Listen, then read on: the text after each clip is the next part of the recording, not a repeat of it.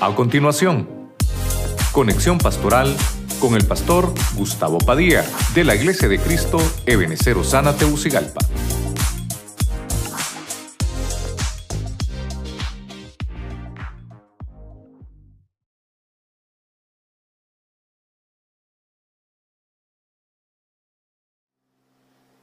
Hay muchos propósitos en la Biblia de nacimientos y muchos nacimientos con propósito. Lo que traté de mostrarles es cómo, cómo Dios hace que todo el externo funcione a favor del reino. El propósito de nacer, primero vemos las parteras, porque Dios las designó para que asistieran el parto por favor divino. El favor divino está incluso en aquellos médicos que asisten partos o paramédicos Dios, hermano, hay que orar hasta por ellos, que Dios los bendiga. Luego vemos en el punto número dos a las madres, aquellas mujeres que tienen, hermano, un bebé en su vientre, están engendrando hijos.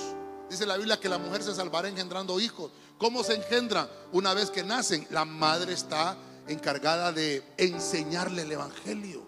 Eso es engendrarlo. De 0 a 5 años ministrarle su carácter eso se llama gestar la herencia en el vientre, porque los hijos son herencia de Jehová, dice la Biblia. En el punto 3 vimos a un nacimiento con propósito, en este caso vimos a Fares, que significa el que sale rompiendo, el que se abre paso, el que viene para multiplicarse, el que viene para expandirse. Nosotros somos llamados a abrirnos paso en este mundo como punta de lanza, donde estemos, en el trabajo o en la escuela, en el colegio, universidad, donde estemos. Somos los fares de este tiempo.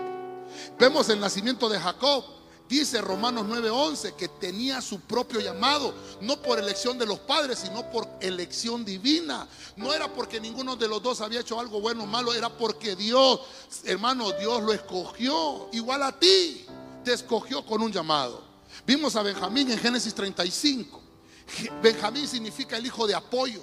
Esta versión que leímos, la traducción del lenguaje actual, dice el hijo favorito, el hijo del bastón.